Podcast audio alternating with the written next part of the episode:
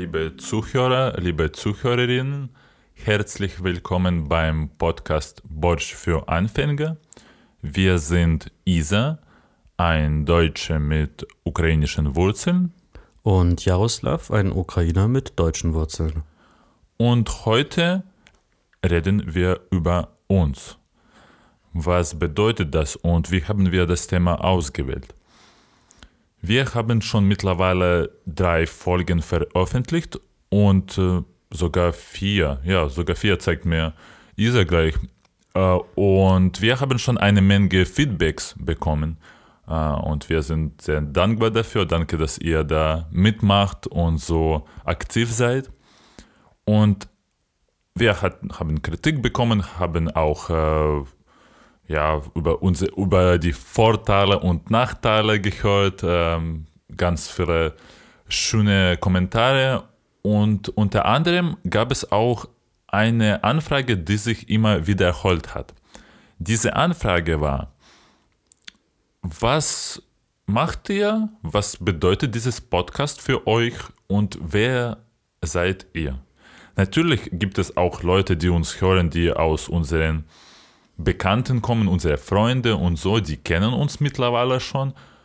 Aber es gibt auch die anderen, die etwas mehr über uns wissen wollen, als nur, dass wir halt, dass ich, Jaroslav, die Verbindungen, familiäre Verbindungen zu Deutschland habe und Isa dann zur Ukraine. Wer sind wir? Wie sind wir zusammengekommen und warum haben wir entschieden, so einen Podcast zu machen. Darüber reden wir heute. Genau, äh, da schließe ich mich nochmal an. Ähm, wir haben aufgrund dieses Feedbacks, das wir bekommen haben, uns ein bisschen überlegt, hm, okay, ja, was wollen wir eigentlich? Und ähm, ein Teil davon ist, dass wir ähm, nicht nur alleine entscheiden wollen, ähm, welche Themen suchen wir uns aus, also wir entscheiden es schon alleine, aber wir wollen auch die Möglichkeit naja, also geben. Wir, da, da, wir, ja, genau. so halt. Er, er, erwähne ihn nicht, wer, wer uns dafür bezahlt. Ne? Ach so, ja, das ist ja, die, die dritte Person, genau, die es nicht gibt. Nein, ähm, wir haben einfach gedacht, okay, ähm, wir wollen eigentlich, dass unsere Zuhörerinnen, also ihr, sie, uns auch ein Feedback gibt, was, was würdet ihr euch denn wünschen? Also welche Themen wären denn interessant? Ähm, was könnten wir denn hier besprechen? Ähm, und da wollen wir einfach dazu einladen, uns auf YouTube Kommentare zu geben. Also unter den jeweiligen Folgen kann man das machen. Da kann man einfach in die Kommentarsektion was reinschreiben. Ich denke, fast jeder hat so ein Google-Konto. Ähm, oder eine Alternative wäre auch zum Beispiel Instagram. Ähm, Jaroslav und ich haben beide einen privaten Instagram-Account, den wir nutzen. Da haben wir ein, so eine Art Linktree zusammengestellt. Den findet ihr unter lnk.bio slash borscht, B-O-R-S-C-H-T-S-C-H. Da ist einfach nochmal alles gesammelt. Da ist nicht nur unser Instagram-Account verlinkt, sondern da sind auch alle unsere Folgen verlinkt auf allen Host-Plattformen, ähm, wo wir sie hochladen, also auf YouTube, auf Spotify, auf Apple Music. Genau, also da habt ihr einfach ähm, nochmal so ein, ähm, ein Sammelsurium von, von allen Plattformen, die wir so benutzen. Und wie gesagt, nochmal, ich möchte einfach zu einladen, dass ihr euch überlegt, ähm, welche Themen findet ihr interessant. Ähm, vielleicht auch, wenn wir in einem Podcast reißen wir manchmal die Themen so kurz an und springen dann direkt weiter zum nächsten Thema. Vielleicht gibt es auch ein Thema, wo ihr sagt, boah, ich weiß nicht, da möchte ich noch mal ein bisschen mehr was von Jaroslav und äh, oder von Isa drüber hören. Dann fragt uns immer gerne. Ähm, wir freuen uns über die Anregung und unsere Idee ist schon auch, dass wir so viel wie möglich auch von unseren Zuhörerinnen nehmen und nutzen und ähm, damit ähm, das Ganze eben auch weiterentwickeln. Genau. Ähm, Was mir noch einfällt wegen äh, Instagram-Profile, da könnt ihr auch unsere private äh, Instagram-Profile dazu nutzen, um uns direkte Fragen zu stellen. Äh, wenn ihr eine Frage nur zu Isa habt oder an Isa, an Isa. an Isa oder an äh, Jaroslav, dann an mir, dann könnt ihr da direkt schreiben äh, und wir veranstalten auch ähm, ab und zu Umfragen in Instagram. Also es lohnt sich, beiden Accounts zu folgen, Genau, also weil wir stellen nicht immer die gleichen Fragen. genau gar nicht und was halt äh, bei was der Unterschied ist zwischen unseren zwei Profilen, dass ich auch ganz viele ukrainische Follower habe. Das heißt, wenn ihr euch für wenn ihr irgendwie eine Frage an ukrainische Neuankömmlinge äh, stellen wollt oder ja, eine Frage an ukrainische Community, äh, dann könnt ihr mich anschreiben und dann ja, organisiere ich eine Umfrage. Ja? Und genauso dann umgekehrt äh, bei ISA, wenn es eher so um deutsche Seite geht. Genau. Äh, Also es ist eine Einladung und ähm, wir versuchen alle Themen, alle Anregungen mit aufzunehmen. Wir garantieren natürlich nicht dafür, dass dann jedes Thema irgendwie drankommen kann. Das, äh, also wir haben halt auch nur 24 Stunden am Tag, deswegen bitte ich da um Verständnis, ähm, wenn nicht jedes Thema drankommt. Aber grundsätzlich freuen wir uns, also gerne her damit. Genau, und der Jaroslav hat das gerade eben schon mal so kurz gesagt. Ja, wer sind wir eigentlich und warum machen wir diese, diese komischen Podcast-Folgen und reden irgendwie über alles Mögliche? Naja, ähm, ich glaube, die Geschichte fängt da an, wo wir uns kennengelernt haben. Wollen wir darüber erzählen? Ganz kurz würde ich es halten. Also das war, äh, wie, wie heißt dieser Club? Das war Berghain, ja, das war, das war, äh, wa- warte, warte, also es war schon ganz dunkel, wie heißt es? Ah, Darkroom, das war Darkroom, genau. Also ich habe erstmal nicht verstanden, wenn, was ich angefasst habe. Genau, und Ja. weiter erzählt Isa. Ja, ja, genau, genau so ist es gewesen. Nicht. Also, wir haben uns, ähm, Okay, Da- jetzt offizie offiziell. genau, jetzt offiziell Spaßteil ist vorbei.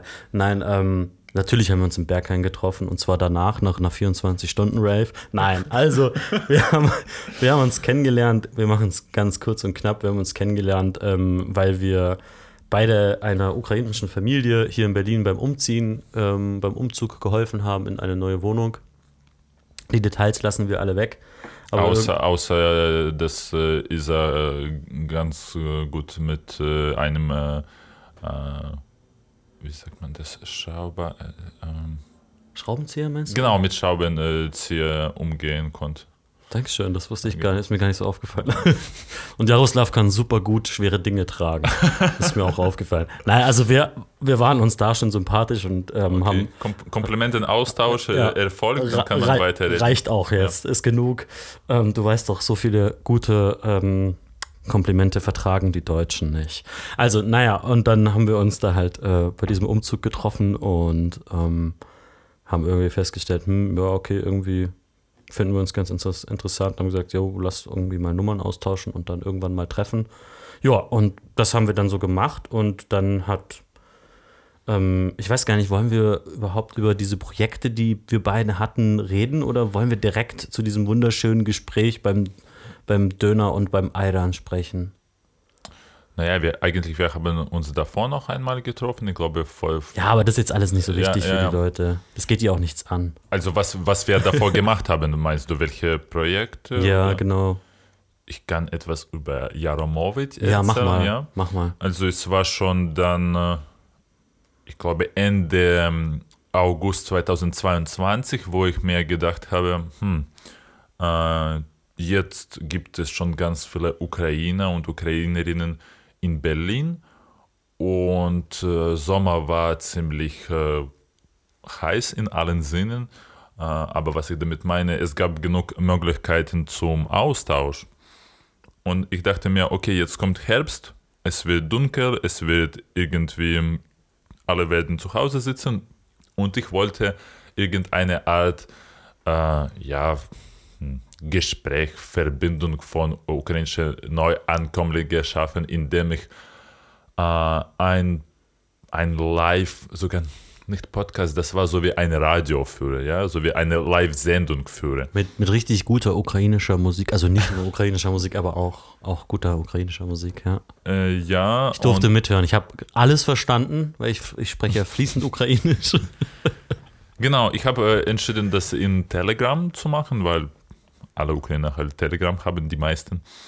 Und dann habe ich diese Folgen, äh, diese Live-Sendungen äh, Samstag, samstags früh gemacht, äh, wo ich während einer Stunde Musik gestellt habe und über die aktuellen Themen äh, geredet habe, was zurzeit in Berlin passiert, welche Events es gibt, aber auch meine eigenen Interessen irgendwie. Ich habe etwas gelesen und dann habe ich äh, das auch mit, mit den Community geteilt und ich konnte auch mit den Follower reden und so.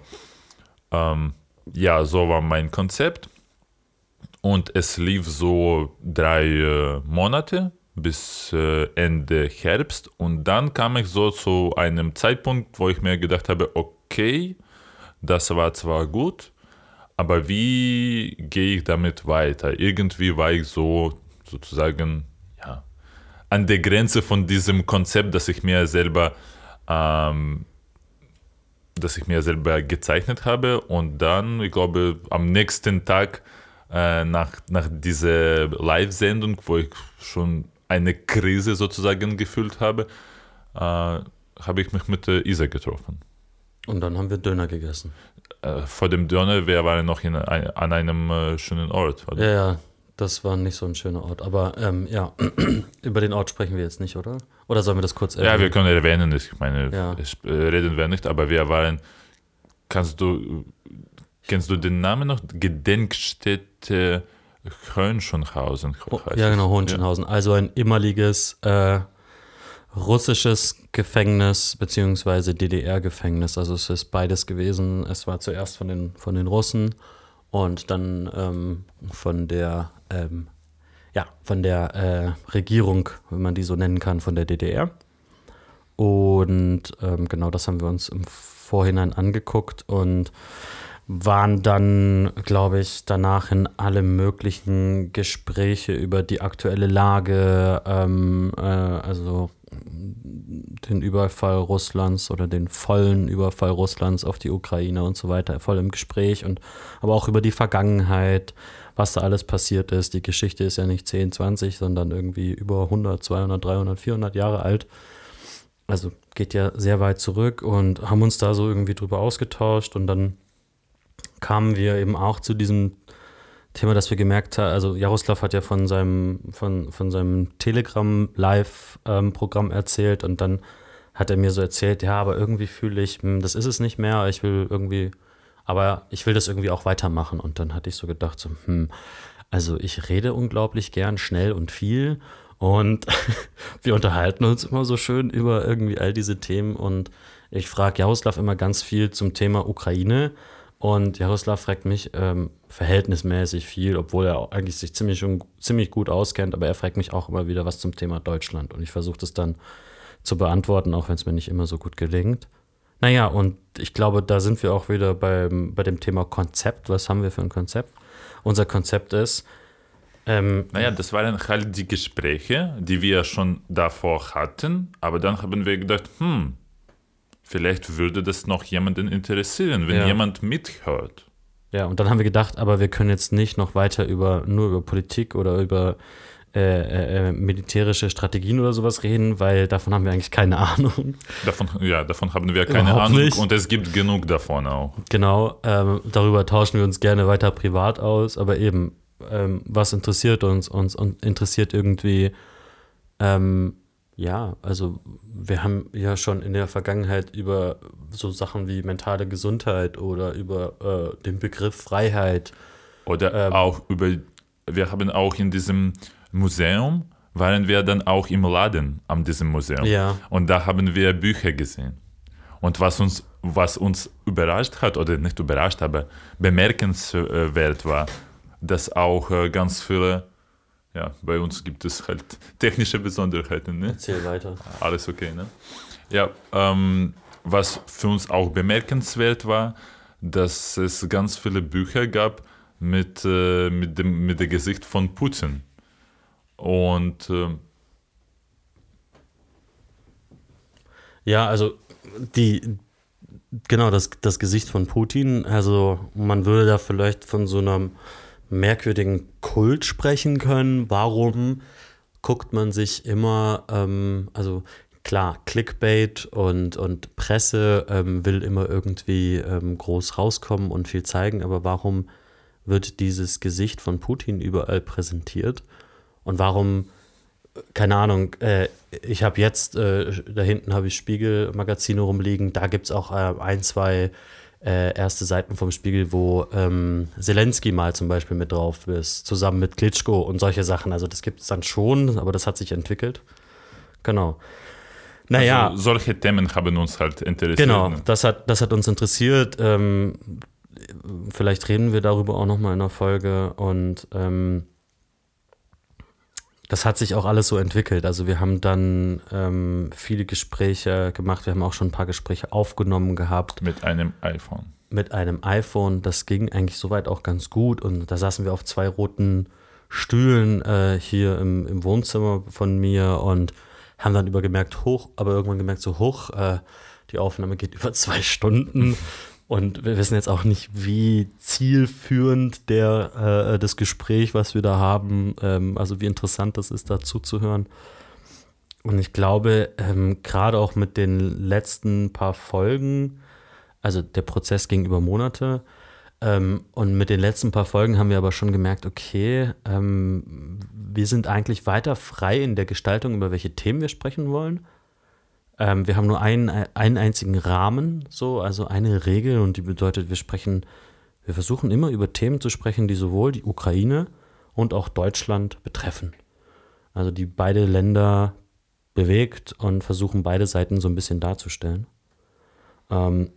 Naja, und was dazwischen liegt, welche Verbindungen haben die beiden Länder, äh, in welcher Hinsicht äh, und sei es kulturelle Verbindungen, sei es gesellschaftliche Verbindungen. Ja, ich glaube, es gibt eigentlich viel mehr, als, ähm, als wir uns vorstellen konnten. Und was wahrscheinlich auch von sowjetischer, von russischer Seite ähm, gezielt verdeckt äh, wurde. Und wir versuchen jetzt auch unsere eigenen persönliche Geschichten zu, äh, zu erlernen, zu forschen, aber gleichzeitig äh, auch äh, das, was halt in der Gesellschaft passiert. Genau, also ich glaube, ähm, neben allen Diskussionen, die da irgendwie so im öffentlichen Bereich in den, in den Gesellschaften stattfinden, eins, was irgendwie ein Stück weit feststeht, ist, die Ukraine und Deutschland, die wachsen ein Stück weit zusammen. Da gibt es neue Verbindungen, ähm, kultureller Austausch ähm, äh, auf allen Ebenen. Also egal, wo man ja hinguckt, äh, man sieht ganz viel die ukrainische Flagge, das ist überall Thema und so weiter und so fort. Und was, wie das Jaro gerade schon gesagt hat, wir sind aber der Meinung, da gibt es schon ganz viele Verbindungen. Und ich glaube, ähm, unsere persönlichen Geschichten von unserer Familie und von unserer Herkunft her sind ein Beweis dafür, dass es diese Verbindungen schon ganz lange gibt. Und wir wollen eben einfach uns beide jetzt heute als Beispiel nehmen. Die Frage, die auch als Feedback kam, wer sind wir eigentlich? Wer seid ihr eigentlich? Die wollen wir ein bisschen aufgreifen. Und ähm, genau, da seid ihr, sind Sie herzlich eingeladen, äh, eine Runde zuzuhören, was äh, Jaroslav-Familie betrifft. Ich kenne die Geschichte schon in Teilen, aber ich glaube, und es tut mir gut, sie nochmal zu hören und vielleicht kann ich an der einen oder anderen Stelle auch noch eine Frage stellen. Äh, danke, sehr gerne erzähle ich das. Ich habe auch versucht, äh, heute früh die Geschichte irgendwie zu komprimieren, damit wir halt ja, an der Sache bleiben und nicht, äh, damit ich nicht zu lange rede, weil ich eigentlich an jedem an jeder Ecke dann bleiben kann und noch mehr Geschichten erzählen. Ich werde aber damit anfangen, dass ich die Frage beantworte, welche familiäre Verbindung ich zu Deutschland habe. Und bei mir ist es meine Oma. Meine Oma ist Deutsche, sie ist in, eine, in einer deutschen Familie geboren und zwar äh, im Jahr 1941 in einer deutschen Familie von einem Schuhmacher und einer Hausfrau in einer kleinen Stadt Irpin in der Nähe von äh, Kiew. Und Irpin ist genau die Stadt, die im März 2022 in einer Reihe mit Butcher tragischerweise für die ganze Welt äh, berühmt geworden ist. Also die Ereignisse, die da passierten.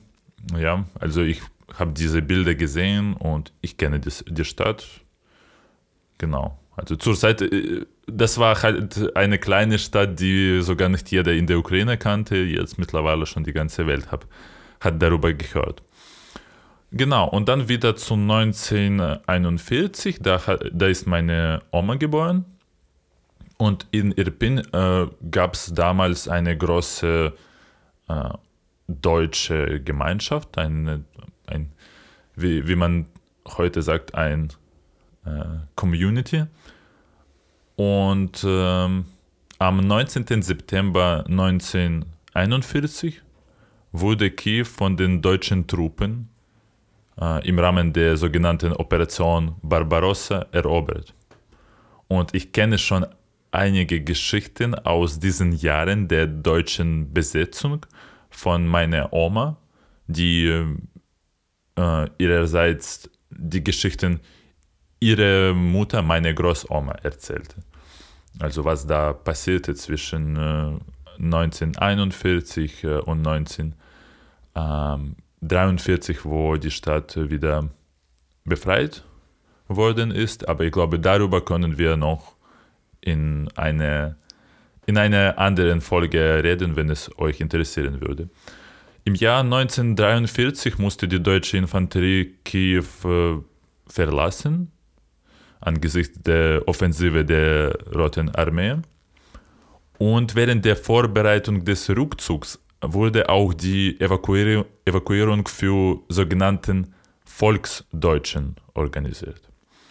Für diejenigen unserer Zuhörer und Zuhörerinnen, die den Begriff nicht äh, kennen, ich erkläre es kurz. Äh, der Begriff Volksdeutsche wurde während des 20. Jahrhunderts verwendet, um deutsche ethnische Minderheiten außerhalb der Grenzen des Deutschen Reiches zu bezeichnen. Ursprünglich, wurde der Begriff verwendet, um deutsche Siedler oder Nachkommen deutscher Einwanderer in verschiedenen Teilen Europas zu beschreiben. Ähm, und einschließlich meine Omas Familie, ähm, die damals äh, ja, in der damals äh, ein dreijähriges Kind war, meine Oma. Ähm, was hat deine Familie damals, oder deine Oma, die Familie dort, was haben die für eine Sprache gesprochen? Würde mich interessiert. Also miteinander Deutsch. Okay, aha, okay. Genau, also diese, diese Gemeinschaften, diese deutsche Gemeinschaften, die gab es nicht nur in Irpin, also es gab auch eine große in Tschernobyl, also da gab es. Ja, ja, ich, ich, ich weiß, ich, ich erzähle auch noch von so einer. Genau, genau. Ähm, ne, die haben schon, äh, wie ich das weiß, ihre Traditionen ziemlich gut bewahrt. Die hatten eigene Kirchen und eigene äh, Communities. Äh, also die haben immer Deutsch geredet zu Hause. Okay. Draußen dann, ja, halt, ich glaube, das war Russisch. Mhm. Ja, und die Familie wurde dann evakuiert von äh, Irpin von Sowjetunion sozusagen nach Deutschland, weil, äh, weil die wussten, dass die von Rote Armee als Volksfeinde äh, verfolgt werden können. Und dann haben sie sich äh, somit ja, gerettet. Und die Familie kam dann äh, schließlich äh, in Deutschland, äh, im westlichen Teil von Deutschland. Und dort äh, lebte die Familie und meine Oma hat schon Erinnerungen daran, wie sie Ostereier im Gras suchte. Also sie kann sich schon daran erinnern und wie, ja, wie das Leben da aussah, wie die Häuser da waren und wie sie mit anderen Kindern Kinder spielte und welche Kleidung sich hatte, die sie dann niemals wieder in Sowjetunion gesehen hat und so weiter. Genau. Und zwei Jahre später kapitulierte das Deutsche Reich und das Land wurde von den Alliierten geteilt. Gemäß dem Abkommen zwischen der Sowjetunion und Großbritannien sollten alle sowjetische Bürger, die sich während des Krieges im Gebiet Großbritanniens oder seine Verbündeten befanden, an die Sowjetunion übergeben werden. Also in den besetzten Gebieten von Großbritannien. Genau, mhm. genau. Halt in, im westlichen Teil, wo mhm. die Familie meiner Oma sich befand. Und die Sowjetunion betrachtete alle sowjetischen Staatsbürger unabhängig von ihrer persönlichen Zustimmung oder politischen Überzeugung als verpflichtet zur Verteidigung ihres Landes beizutragen. Daher sah die sowjetische Regierung diejenigen, die im Ausland waren, als potenzielle Verräter oder Deserteure an. Die Sowjetunion versprach aber Vergebung für alle Volksverräter. Also so wurde es verkauft und die Narrative hat auch, ähm, haben auch die Verbündete eigentlich äh, verteilt. Darüber erzählt meine Oma, dass äh, ja, das, das waren die Briten, die äh, mit solchen, äh, die in solchen Autos mit, äh, Laut, mit Lautsprecher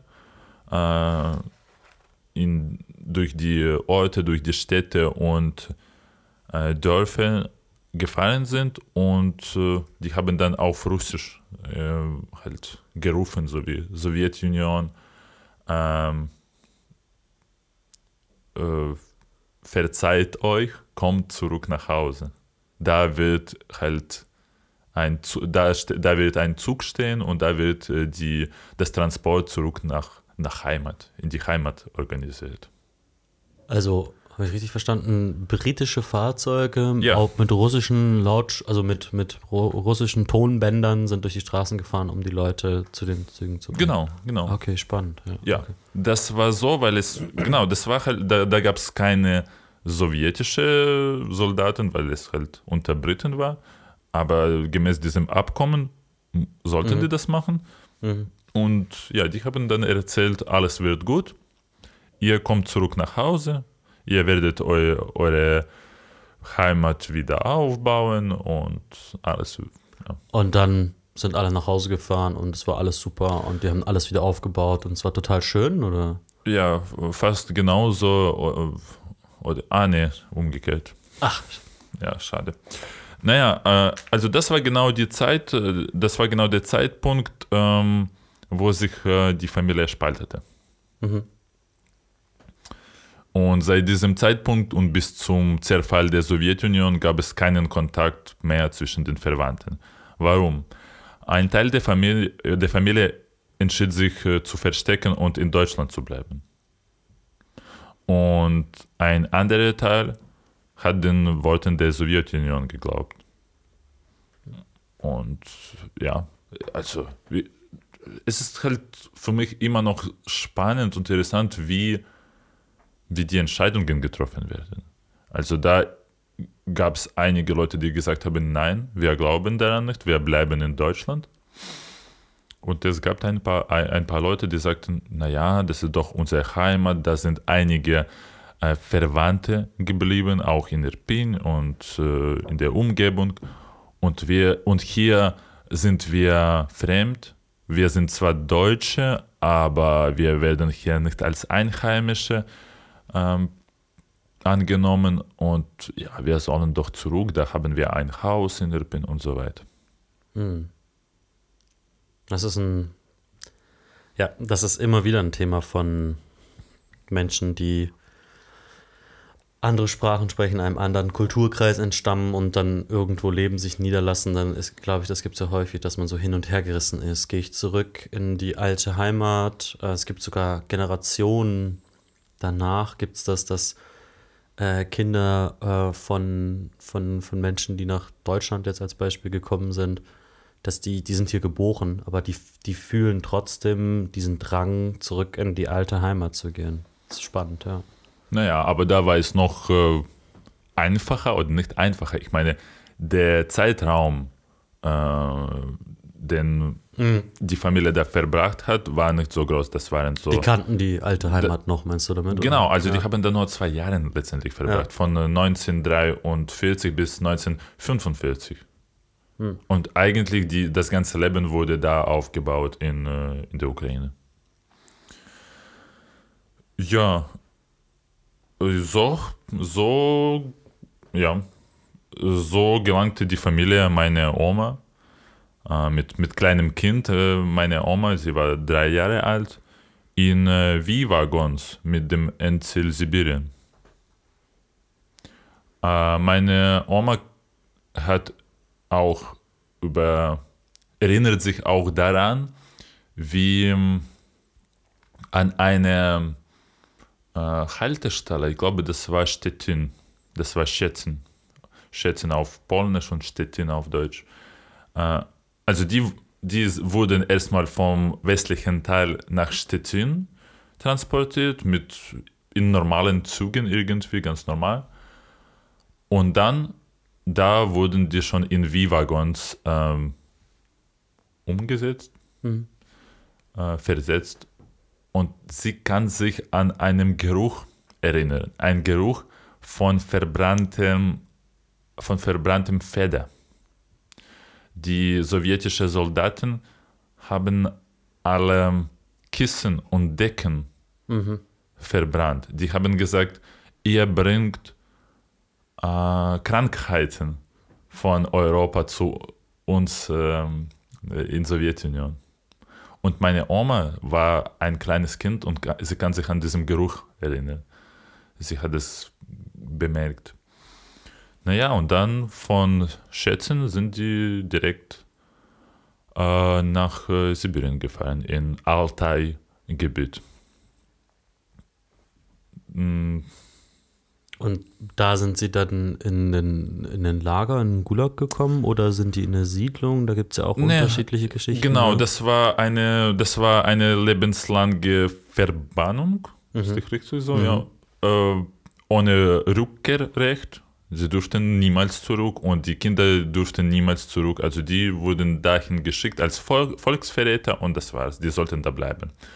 Und das war kein Lager, das waren aber solche spezielle Siedlungen, äh, wo die deutsche, die Volksverräter sozusagen äh, geschickt äh, wurden.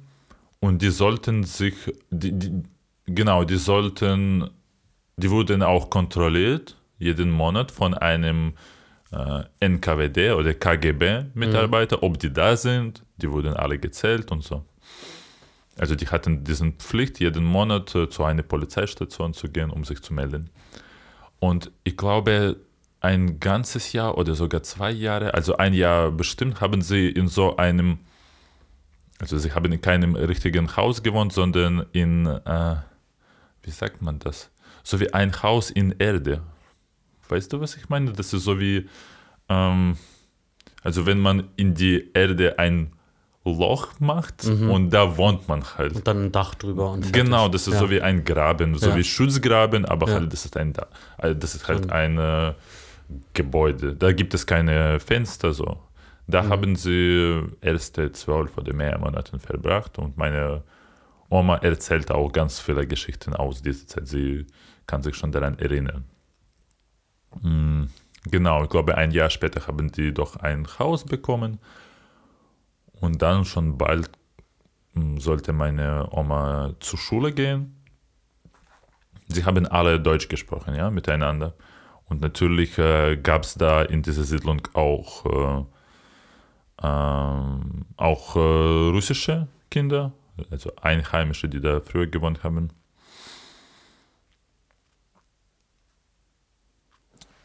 Ja, und äh, sie wurde, also die deutschen Kinder, die wurden da von äh, russischen Kindern wie sagt man, das, wie, wie man das heute sagt, gemobbt Mhm. wahrscheinlich. Ja, die, äh, die haben sie als Nazi bezeichnet und als äh, Feind, Kind. Mm, Sie kam immer wieder in Tränen nach Hause. Und einmal kam sie so nach Hause und hat zu ihrer Mutter äh, gesagt, ähm, äh, ich kann nicht mehr, ich will jetzt, sie hat gesagt, bitte ab jetzt redet mit mir nur Russisch. Also sie wurde russifiziert. Sie als äh, Deutschsprachige natürlich wurde, nicht natürlich, also als Deutschsprachige wurde sie nicht angenommen. Russisch kannte sie noch nicht. Und dann hat sie gesagt, okay, ich will ein Teil der, also ich kann nicht mehr, ich muss ein Teil der Gemeinschaft, der Gesellschaft sein, in, im Sinne von einer Schulklasse. Redet mit mir Russisch, damit ich äh, die Sprache lerne. Und eigentlich seit sie sieben Jahre alt war, redet sie nur Russisch. Genau. Und wenn, wenn ihr miteinander sprecht, redet ihr auch Russisch Ja, oder redet ihr? ja. Ah, okay. Alles Ja. klar, spannend. Aber sie versteht Deutsch, also du kannst mit ihr Das ist halt Deutsch eine reden? spannende Frage, weil mh, eigentlich hat sie viel vergessen und sie dachte auch, dass sie Deutsch gar nicht kann. Aber als wir, also dazu komme ich noch, als wir nach Deutschland umgezogen sind, hat es sich herausgestellt, dass äh, sie zwar lernen muss, aber ihre Aussprache ist die beste in unserer ganzen Familie. Okay, also es ist was geblieben. Voll. Ja. Also das ist das, ich glaube, irgendwie unbewusst im Ja. Körper oder irgendwo äh, wurde es gespeichert. Genau, die durfte nicht zurück. Aber 1953 starb Stalin. Ähm, meine Oma kann sich noch daran erinnern, wie sie äh, von äh, der Schule nach Hause angekommen ist und in der Schule war das ein, das war ein großer Trauer. Und meine Oma kam nach Hause voll in Tränen, weil der Führer gestorben ist, der Vater. Und sie kam in Tränen und ihre Mutter hat sie gefragt, warum weinst du, was passierte? Und sie meinte, Stalin ist äh, gestorben. Und dann sagte die Mutter, du bist so ein dummes Mädchen. Würde ich ja nicht sagen. Naja, In ihrer Welt, in ihrer Welt war das ja einfach so. Da ist. es ist nur Ja. eine Geschichte. Ja. ja, ja. Und ein Jahr spannend. später ungefähr erhielten schon ehemalige Volksfeinde das Recht zurückzukehren. Okay. Und dann ging es wohin? Zurück nach Irpin. Okay, spannend. Die sind dann, äh, die Familie kehrte in ihre Heimatstadt zurück.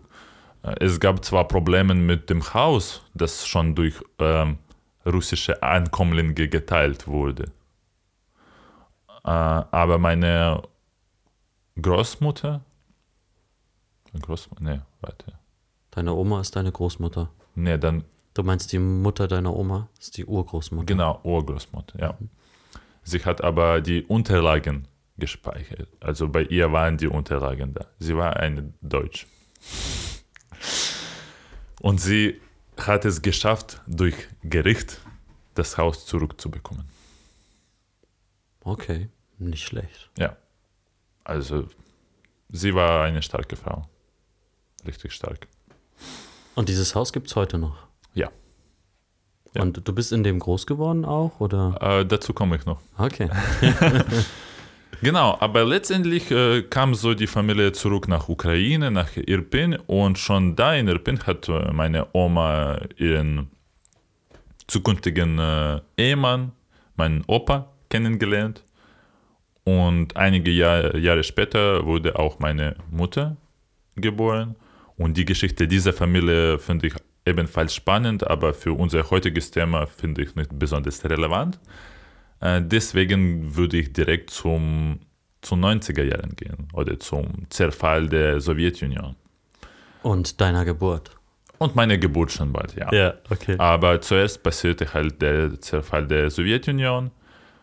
Ähm, und nach dem Zerfall gab es erste Versuche, Verbindungen äh, mit dem Teil der Familie in Deutschland aufzunehmen. Davor war es einfach unmöglich.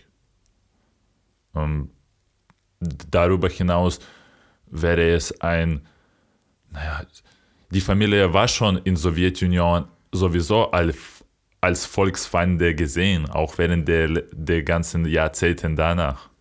Also das hat schon die Geschichte von der Familie geprägt. Und noch ein, eine Verbindung mit Deutschland, das wäre, das wäre unmöglich. Genau, und in den 90er Jahren kamen dann erste Briefe und sogar, ich glaube, 1991 erste Reise nach Deutschland. Meine Oma ist, äh, glaube ich, mit meinem Vater äh, dann nach Deutschland äh, gefahren und die haben sich dann kennengelernt mit unserem, äh, ja, mit unserer deutschen Verwandte, die damals äh, hier geblieben sind. Und im Jahr 1994 äh, wurde ich, Jaroslav, geboren. Und hier kann ich schon etwas äh, über mein Leben erzählen, also von mir selber. Äh, von einer Seite bin ich in einer üblichen ukrainischen Familie aufgewachsen. Äh, gleichzeitig äh, aber gab es äh, in unserer Familie schon solche Traditionen, die ich erst Jahre später als deutsche Merkmale identifizieren konnte.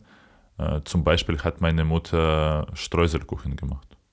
Und das war, war für mich immer so wie, ja, normal. So wie, ich dachte, in jeder Familie macht man Streuselkuchen.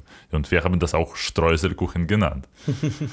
Und zu Hause, hatten, äh, zu Hause hatten wir auch Brettspiele von Ravensburger, die uns von unseren deutschen Verwandten als Geschenke mitgebracht wurden. Genau, und dazu war, war, hat, hatte meine Oma immer noch äh, ein Netzwerk von Bekannten und Verwandten mit Namen wie Wilhelm, Adi oder Adolf, mhm. Balthasar und so weiter. Balthasar. Ja. Den Namen habe ich auch lange nicht mehr gehört. Cool. genau, und äh, eigentlich, ja, jetzt langsam komme ich schon zu, zu der Zeit, wie, wie, wir nach, wie ich nach Deutschland angekommen bin. Ähm, die ersten Versuche gab es schon, glaube ich, in 2000er Jahren, aber es gab bestimmte bürokratische Fragen, die unsere Familie wieder teilen konnten. Also wir konnten nicht als äh, die ganze Familie nach Deutschland äh, fahren. Ich werde nicht in, ins Detail gehen, aber ja, wir haben es entschieden, entweder fahren wir zurück nach Deutschland alle zusammen oder bleiben wir erstmal in der Ukraine. Und dann 2012 war ich erstes Mal im Ausland und auch in Deutschland, hier in Berlin. Und Berlin habe ich sofort als irgendwie meine Stadt gefühlt. Hm, voll, voll sicher und selbst erklärend für mich hier alles war. Und 2013 äh, ist die Revolution angefangen. Und da hat äh, die deutsche Regierung halt diese, äh, dieses Verfahren vereinfacht für die ähm, Spätaussiedler. So, so ist der Status von solchen Deutschen, die nicht in den 90er Jahren umgezogen sind, sondern etwas später. So habe ich in Kiew äh, Deutsch gelernt bis zum Niveau A1 und dann in 2014 nach Deutschland mit meiner Familie umgezogen. Das heißt, du wurdest durch dieses ähm, neue Programm in Kiew darauf vorbereitet, Deutsch zu lernen und damit konntest du dann noch nee, nee, gehen, also oder? es gab äh, oder warst nee, du dann das, war, der das Schule, war privat, das Okay. war privat, dafür Okay. haben wir auch genug gezahlt. Ja, glaube ich dir. Nee, das war, das war vollkommen privat. Ich war, mh, ich war abends da. Äh, während des Tages war ich an der Uni, abends war ich in dieser Schule und äh, ab und zu hatte ich auch die Zeit und auf dem auch um Maidan zu besuchen, weil es genau in dieser Zeit passierte, so Dezember 2013. Und was mich noch interessieren würde, habt ihr, ähm, also kommt drauf an, ob du das erzählen möchtest, aber was war die Motivation, nach Deutschland zu gehen? War das irgendwie, ähm, weiß ich nicht, bessere Aussichten im Beruf oder bessere Bildung oder hat es ganz andere Gründe? Äh, ja, also bessere Aussichten schon, aber was viel bedeutender für uns als Familie war, wir haben uns, hm, wie kann ich das sagen? Ähm, wir haben uns schon an jedem Ort irgendwie besonders gefühlt, also als besondere Familie in eine bestimmte Sicht. Und wir konnten einfach nicht äh, äh, vielleicht Gleichgesinnigte finden. Ähm. Naja, weißt du, man kann sagen, wir haben da keine Perspektive gesehen, aber es geht nicht nur um berufliche Zukunft. Mhm. Nee, verstanden, was du meinst. Also das war Die, das, Land, das Land Ukraine, äh, wie wir das jetzt in Medien kennen, mhm. ist nicht vor langer Zeit vorhanden. Das heißt, bis 2013 war das ein ganz anderes Land. Ich liebte Ukraine. Und das gibt es, das widerspiegelte sich sogar in meinen Tagebüchern als Kind, komischerweise. Also wenn ich die lese, dann, denke, dann denke ich mir, was für ein äh, ukrainischer Nationalist. Und, nee, also so denke ich nicht, aber ja. ich liebte schon Ukraine sehr und in meinen, in meinen Tagebüchern kann man auch diese Bitterkeit äh, fühlen, äh, fühlen, so, dass die Leute so passiv waren so Gleichgültigkeit von mhm. der Gesellschaft. Die Gesellschaft war im Schlaf, im tiefen Schlaf. Und für mich war das immer so, hey Leute, seht ihr nicht, was passiert? Ich meine jetzt so wie große Dinge wie Korruption, als auch ganz kleine, kleine Dinge, die in meiner Schule passierten, so etwas, was ungerecht war. Und auch meine, also die Leute, mit denen ich äh, studiert habe oder in einer Klasse war, die meisten haben das irgendwie nicht wahrgenommen, die haben das nicht gesehen, die sind so, naja, das ist halt Ukraine. Mhm. Und ich sagte, nee, das, das ist nicht Ukraine, das bist du. Mhm. Du machst das. Und wir haben uns nicht so, wir haben diese Wertschätzung in der Ukraine eigentlich nicht gefühlt. Ich glaube ja. Ja, und das war dann die Entscheidung, äh, irgendwie dahin zu fahren, also zurückzukehren letztendlich. Und was spannend ist, erst dann, wenn wir umgezogen sind, habe ich bemerkt, äh, welche deutsche äh, Merkmale vom Charakter ich schon hatte. Spannend. Cool. Ja, ich glaube, ich habe schon ganz viel Zeit für, für, für, meine Geschichte genommen. Vielleicht erzählst du was oder gibt es noch Fragen von dir? Nö, ich mag nichts erzählen. Nein, Spaß natürlich. ähm, ähm, na, ich merke gerade, dass wir doch eine ganze Folge ähm, hätten aufnehmen müssen, nur für dieses Thema, weil auf jeden Fall hätte ich noch ein paar Fragen. Ja, aber ich glaube, darüber können wir noch Vielleicht wenn, haben ja auch unsere Zuhörerinnen und Zuhörer noch Fragen an Jaroslav. Genau, also wenn. Äh, und dann äh, stopfen, wir, stopfen wir da noch mehr rein, ja. ja. Also, ähm, ich fand es spannend beim Zuhören tatsächlich, weil ich so gemerkt habe, so, okay, ähm, da gibt es schon auch ein paar Dinge, die wir gemeinsam haben, ein Stück weit. Also irgendwie, ähm, was du da erzählt hast mit, ja, äh, Deutsch sein, aber in der Ukraine leben, ähm, verbannt werden irgendwo, ähm, also anders bei mir, aber irgendwie so, so ein paar Parallelen gab es irgendwie. Ja, ich würde es versuchen, ein bisschen ähm, zu erzählen, was, was ich so mitgebracht habe. Ähm, genau, und steige da einfach mal ein.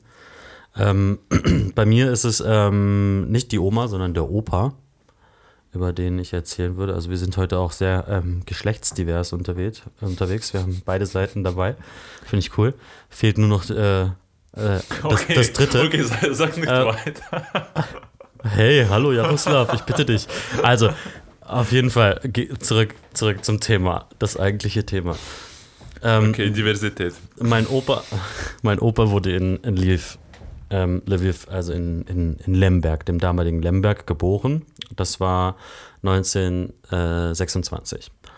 Und ähm, er kam dann über ganz viele äh, Umwege, über die ich gleich erzählen würde, äh, wollen würde, nach Köln. Ähm, und dort bin auch ich geboren und auch mein Vater. Genau. Und ähm, auf jeden Fall lebten die in Lemberg oder Lviv. Und ähm, das war so, dass mein ähm, Urgroßvater, also der Vater von meinem Opa, der lebte dort in, äh, in Lemberg und arbeitete dort für die österreichische Eisenbahn. Damals war Lemberg nämlich österreichisch-Ungarn. Ähm, das heißt, dort ähm, sprach man Deutsch. Ähm, es gab ähm, viele Polen, äh, es gab ein paar Ukrainer und ähm, es gab vor allem auch viele Juden in Lemberg. Genau, also diese Bevölkerungsgruppen gab es da. Und ähm, die Ukrainer waren gar nicht so wahnsinnig präsent. Also die Familie war ukrainisch, die sprachen auch ukrainisch und aber eben auch die anderen Sprachen, weil die brauchte man. Und ähm, genau. Und naja, damals, das war ja irgendwie so nach dem, nach dem Ersten Weltkrieg und die Westukraine, also das Galizien, ähm, wollte damals schon irgendwie so ein eigener Staat werden. Und ähm, dann gab es auch, also mein Urgroßvater kämpfte dann auch in diesem kurzen Krieg ähm, gegen Polen, ähm, wo Polen und die Ukraine sich, ähm, ja, ja, wo sie sich halt gestritten haben. und ähm, spannenderweise wurde eben dann ähm, Lemberg kurzzeitig polnisch. Das heißt, mein Opa wurde als Pole geboren. Mhm da Lemberg eben zu Polen gehörte. Genau. Und da jetzt ähm, der, der Urgroßvater von mir eben bei der ähm, Bahn ähm, äh, arbeitete, lebten die in lauter kleinen Ortschaften rund um Lemberg herum. Der wurde immer wieder versetzt. Genau, also er lebte da so rund um die Stadt herum, äh, überall da, wo es eben Eisenbahnen gab. Und 1940, also ein bisschen, ein bisschen, ein bisschen später, ähm, siedelte die Familie dann eben äh, nach, ähm, nach Dresden um. Als Volk, eben auch als Volksdeutsche, da ist die Parallele. Warum waren die Volksdeutsche? Naja, weil ähm, Lemberg ja auch mal österreichisch-ungarisch war. Das heißt, ähm, die hatten mehrere nationale Identitäten dadurch weil der Urgroßvater wurde ja in Österreich-Ungarn geboren. Also war mein Opa auch noch, obwohl er auch Pole war und als Pole geboren wurde, war er auch Deutsch, weil der Vater war ja Deutsch. Ähm, ja, genau. Also irgendwie, das war so ein bisschen der Grund, warum sie dann nach Deutschland gehen konnten. Warum sind sie nach Deutschland gegangen? Sie sind nach Deutschland gegangen, weil die Familie in Gefahr war. Und zwar war das so, dass eines ähm, schönes Tages ähm, auf der Arbeit jemand zu meinem Urgroßvater gekommen ist und damals ähm, waren die Kommunisten ähm, eben in Lemberg und haben so gesagt, so ja, äh, ich glaube nicht, dass äh, sie ein guter Kommunist wären. Also er wurde einfach bedroht und ähm, genau. Das ist so die, der, eine, der eine Hintergrund. Der andere Hintergrund ähm, ist auch, dass es da von zwei Schwestern meiner Urgroßmutter her gab es Verbindungen in die OUN. Ähm, und das war einfach ein bisschen gefährlich, dann irgendwie da dabei zu bleiben. Also haben sie sich entschieden, okay, komm, wir gehen jetzt nach Deutschland, wir gelten als Volksdeutsche. Da sind wir relativ sicher vor irgendwie den, ja, vor den Menschen, die Stalin geschickt hat, um eben solche Leute ähm, aufzugreifen. Und ähm, genau, also 1940 sind sie nach Deutschland gegangen und 1944 wurde mein Opa dann eben auch ähm, ein Soldat, wurde eingezogen ähm, und wurde ähm, selber an die polnisch-ukrainische Grenze geschickt, also musste Tatsache teilweise gegen die Menschen kämpfen, bei denen er vorher gelebt hatte oder zumindest da in der Nähe. Und ähm, geriet dann dort aber in russische Kriegsgefangenschaft. Also die Russen haben ihn ähm, aufgegriffen. Er müsste damals irgendwie so 16 oder sowas gewesen sein Das war 1944. 1944. also das genau. war schon der Zweite Weltkrieg. das war der Zweite Weltkrieg. Genau. Also dann von Russen halt von Sowjetunion. mein Opa sagt in den Schriften, die er geschrieben haben, das waren Russen. Alles klar. also Danke das ist, scheint für ihn wichtig gewesen zu sein. Okay, Ja, genau. das ist dann wichtig so zu erwähnen, wie es geschrieben wurde. Ja, genau. Ähm, also ich habe die gleiche Frage ähm, tatsächlich auch an meinen Vater gestellt. Waren, war da, waren das Sowjetsoldaten? Und er sagte nein. Der Opa schreibt ganz klar, das waren Russen. Okay. Genau. Ähm, was auch immer das zu bedeuten hat. Ähm, naja, und genau, 44 wurde er Soldat und er wurde dann eben, kam in, äh, in die Kriegsgefangenschaft und war zuerst in russischer Kriegsgefangenschaft. Dort ging es ihm schon gar nicht gut und ähm, er hatte eigentlich auch mit seinem Leben schon abgeschlossen und dann wurde er aber als Kriegsgefangener, als Arbeiter ähm, zu einem polnischen Bauernhof geschickt. Und an diesem polnischen Bauernhof blieb er dann auch für einige Jahre, und zwar bis 1950. Und da kehrt er dann ähm, nach Dresden zurück. Weil die Familie war ja ähm, 1940, ähm, aus, also vor zehn Jahre vorher, waren sie ja nach Deutschland, eben nach Dresden ausgewandert. Und jetzt kehrte er 1950, also zehn Jahre später, nach Dresden zurück. Er machte dort Abitur, also begann nach dem Krieg eine normale schulische Laufbahn und fing dann an zu studieren, ähm, und zwar hier in Berlin. Und er lernte vorher in Dresden schon meine Oma kennen. Und ähm, als sie dann hier in Berlin waren, haben beide, ähm, also einer, und das war meine Oma, die äh, lebte hauptsächlich im Ostteil von Berlin, war ja dann DDR. Und er äh, lebte aber im Westteil. Also mein Opa. Und ähm, so war das auch mit dem, mit dem Studieren. Also irgendwie, er studierte in Westberlin, wenn ich es richtig verstanden habe, und sie in Ostberlin. Und er hatte dann auch irgendwie die richtige Intuition, kurz bevor die Grenzen geschlossen worden sind, kurz bevor die Mauer ge äh, gebaut worden wurde, hat er gesagt, äh, komm jetzt mal lieber rüber in den Westteil der Stadt, ähm, weil das geht nicht mehr lange gut und dann ist vorbei mit dem irgendwie frei sich hin und her bewegen. Genau. Ähm, ja, und ähm, dann war es noch so, dass er, er hat was ganz anderes studiert, als er was er nachher gemacht hat. Und zwar, er ist nachher Journalist geworden für die Deutsche Welle. Aha. Mhm. Und er war, äh, also dann nicht mehr in Berlin, sondern dann in Köln. Und ähm, er war in dieser Abteilung, und zwar in der Osteuropa-Abteilung von der Deutschen Welle, war er der einzig, ein, einzige ukrainischsprachige Mensch. Alle Men anderen Menschen dort sprachen Russisch. Genau, also er hatte dort ähm, äh, ja, eine besondere Be- Bedeutung sozusagen. Und ähm, genau.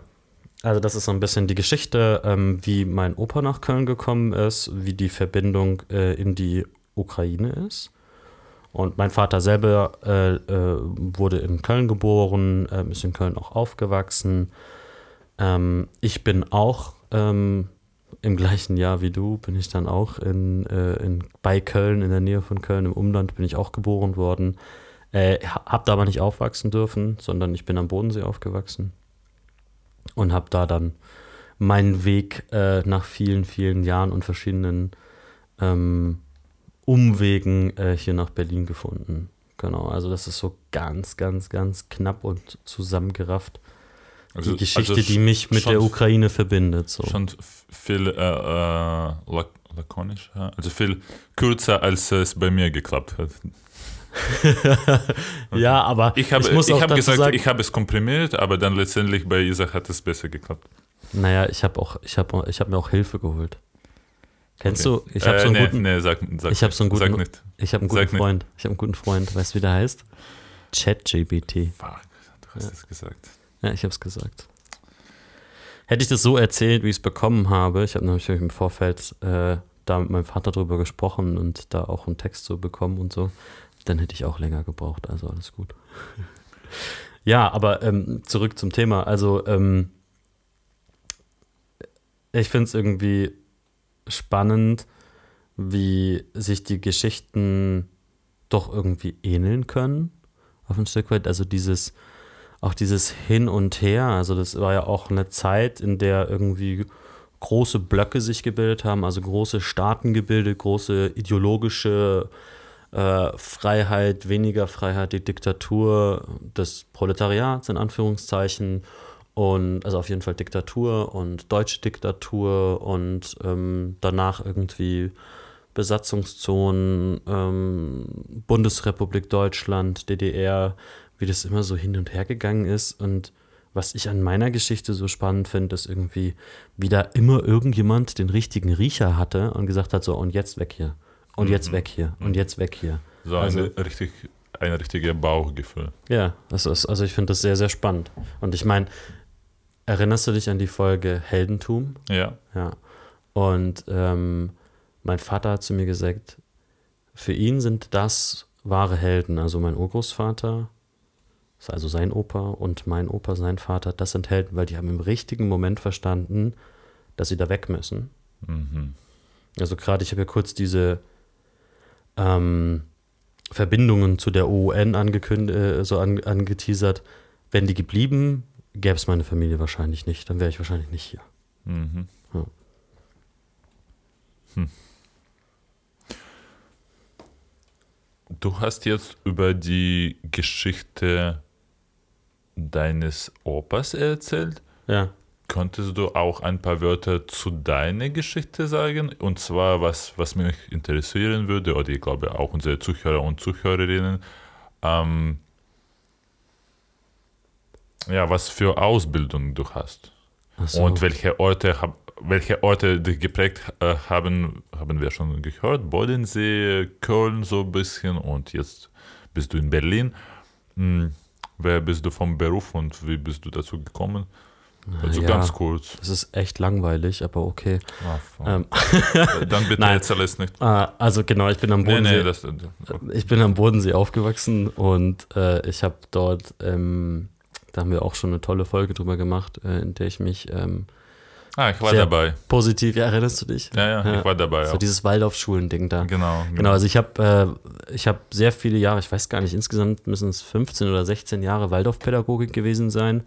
Also ich war im Waldorf Kindergarten und in der Waldorf Schule. Mm. Das heißt, was hat mich da geprägt? Mich hat da geprägt, irgendwie lange Zeit mit den gleichen Menschen zusammen zu sein, was Vor- und Nachteile hatte. Ich glaube, ich habe da viel gelernt durch dieses Zusammensein, also viele positive Sachen, viele nicht so positive Sachen. Äh, hab dort mein, genau, hab da halt Abitur gemacht und habe dann äh, eine Weile später soziale Arbeit studiert.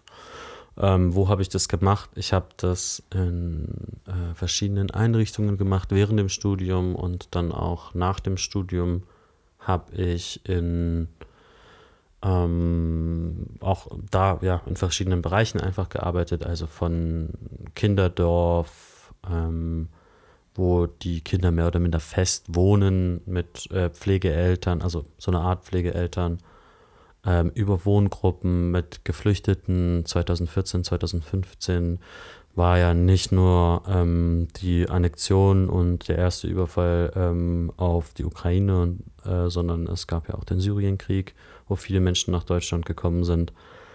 Und ähm, genau, also da habe ich auch in, in, Wohngruppen mit sogenannten un, unbegleiteten minderjährigen äh, Flüchtlingen genau gearbeitet. Das hat mich, glaube ich, schon auch sehr geprägt. Und ähm, danach, nach dem Studium, habe ich viel in äh, ambulanten Hilfen gearbeitet, ähm, also so aufsuchend zu den Leuten nach Hause gehen, auch wieder in Wohngruppen, einmal in einem Flüchtlingsheim für ein Dreivierteljahr, Schulsozialarbeit jetzt im letzten Jahr hier in Berlin und äh, jetzt seit äh, geraumer Zeit arbeite ich in einem Jugendamt hier in Berlin. Genau, also äh, Sozialpädagoge, Sozialarbeiter und ich denke, ähm, hat vielleicht auch ein bisschen was damit zu tun, ähm, wie und warum ich den Podcast mit, so mitmachen wollte, weil mich einfach interessiert, ähm, wie, also erstens mal, ich habe ein Grundinteresse an Konflikten. Warum streiten sich Menschen und, und, und, und was gibt es da für Differenzen? Was macht also was ist anders? Was ist, was haben sie trotz allem Differenzen gemeinsam? Interessiert mich immer. Mich interessieren Migrations- und Immigrationsströme, also warum gehen Menschen weg? Wie kommen Menschen irgendwo an? Wie wie integrieren sie sich, wie werden sie aufgenommen, dass sie sich integrieren können, was ja auch sehr wichtig ist. Genau. Also ich habe einfach, glaube ich, ein Grundinteresse daran, wie Menschen leben und was den Menschen wichtig ist. Ja, genau. Ich glaube, das so, wenn ich mich vorstellen sollen sollte, was ich ja sollte, dann würde ich das irgendwie so machen. Mhm. Und ja, danke schön für, für deine Geschichte und auch zu, zur Frage Ausbildung. Ich würde hier auch äh, ein paar Wörter sagen. Ich habe, glaube ich, das schon in anderen Folgen erwähnt, aber dadurch, dass wir jetzt über uns erzählen, würde ich das auch äh, wieder hier nennen. Äh, ich bin seit meiner Kindheit eher so ja, ich habe ich habe eher so Interesse für handwerkliche Tätigkeiten und für Kunst gezeigt und ich äh, mochte es äh, zu malen, äh, zu basteln. Hm, also beste Geburtstagsgeschenke waren für mich immer so bunte Stifte oder äh, Malalbum und so. Und so habe ich auch in der Ukraine unterschiedlichste Kunstschulen besucht. Dann habe ich schon eine staatliche professionelle Kunstschule in Kiew äh, besucht und äh, in Abteilung Architektur abgeschlossen. Dann habe ich auch an, an der besten äh, Architektur äh, Universität in Kiew studiert. Äh, zwar nicht abgeschlossen, weil es genau die Zeit war, wo der Umzug nach Deutschland stattgefunden hat. Und dann habe ich schon äh, in Deutschland mein Architekturstudium abgeschlossen. Ja. Zurzeit bin ich aber eher so im Bereich, befinde ich mich eher im Bereich äh, Film. Aber darüber können wir noch irgendwann reden. Ich glaube, da gibt es äh, noch viele spannende ähm, Themen zu dem ja. Bereich Film, auf jeden ja. Fall. Ja. Okay, gut. Ähm, Jaroslav, ein prüfender Blick an dich. Ich glaube, wer wir sind, haben wir so ganz grob umrissen, oder? Ich glaube, das ist schon ja? genug, voll, voll, also viel mehr als genug. Und wenn äh, ihr, unsere Zuhörer und Zuhörerinnen, äh, sich für ein bestimmtes Aspekt von unseren Geschichten interessieren, schreibt bitte in den Kommentaren, was euch gefallen hat, äh, was euch aufgefallen, eingefallen ist, hat, hat. Genau. Ähm, und wir können dann noch mehr darüber reden, wenn es auch ja, Sinn macht, wenn es äh, eine Bedeutung irgendwie bringt und so. Aber erstmal, glaube ich, haben wir eine Struktur geschafft, äh, um euch auch das Verständnis zu geben dafür, was wir hier machen, wofür wir das machen, unsere Motivation, wer wir sind. Ich glaube, so ist es uns einfacher, mit euch zu kommunizieren und ja, miteinander zu reden und in einem Community zu bleiben, sozusagen. Und äh, wenn es nicht so klar geworden ist, dann seid ihr eben, wie Jaroslav gerade schon gesagt hat, ganz herzlich eingeladen, da noch mehr Fragen zu stellen. Ich wiederhole das nochmal. Also ihr könnt sehr gerne uns ähm, Kommentare zum Beispiel auf YouTube hinterlassen, Ihr könnt ähm, unsere privaten Instagram-Accounts ähm, benutzen, jeweils von Jaroslav und auch von mir. Ihr findet all diese Links unter einem Shortlink, einem ähm, Linkbaum nennt man das, glaube ich, ähm, wo wir das alles für euch verlinkt haben. Da findet ihr auch nochmal alle Folgen auf unterschiedlichen Plattformen. Dieser Link heißt lnk.bio, also B-I-O, slash Borscht. B-O-R-S-C-H-T-S-C-H. Genau. Das heißt, ihr seid herzlich eingeladen. Ähm, hinterlasst uns einen Kommentar. Was denkt ihr? Kennt ihr jemanden, der irgendwie auch Verbindungen in die Ukraine hat? Ähm, oder was interessiert euch besonders? Ähm, was fandet ihr richtig cool? Was nicht so cool? Schreibt uns, wir freuen uns. Und auch wenn ihr Ideen für Themen habt, die wir uns mal angucken soll, sollen, schreibt uns. Oder gerne. Einladungen. Oder wenn ihr auch uns irgendwo einladen wollt, zum Beispiel zu einem, äh, ich habe keinen Witz hier ausgedacht, okay, egal. Zu irgendwelcher Veranstaltung Zu, oder zu einem Kaffee. zu einem Kaffee, genau. Wer, wer will mich zu einem Kaffee einladen? Naja, keiner weiß. Okay. Okay, ich glaube, jetzt, jetzt sollen wir schon zu Ende gehen. Jetzt sollen wir schon äh, diese Folge beenden. Ich glaube, das hat uns auch äh, ziemlich gut äh, gelungen. Auch wenn nicht, schreibt bitte. Dankeschön. Und tschüss. Macht's Danke gut. und bis zum nächsten Mal.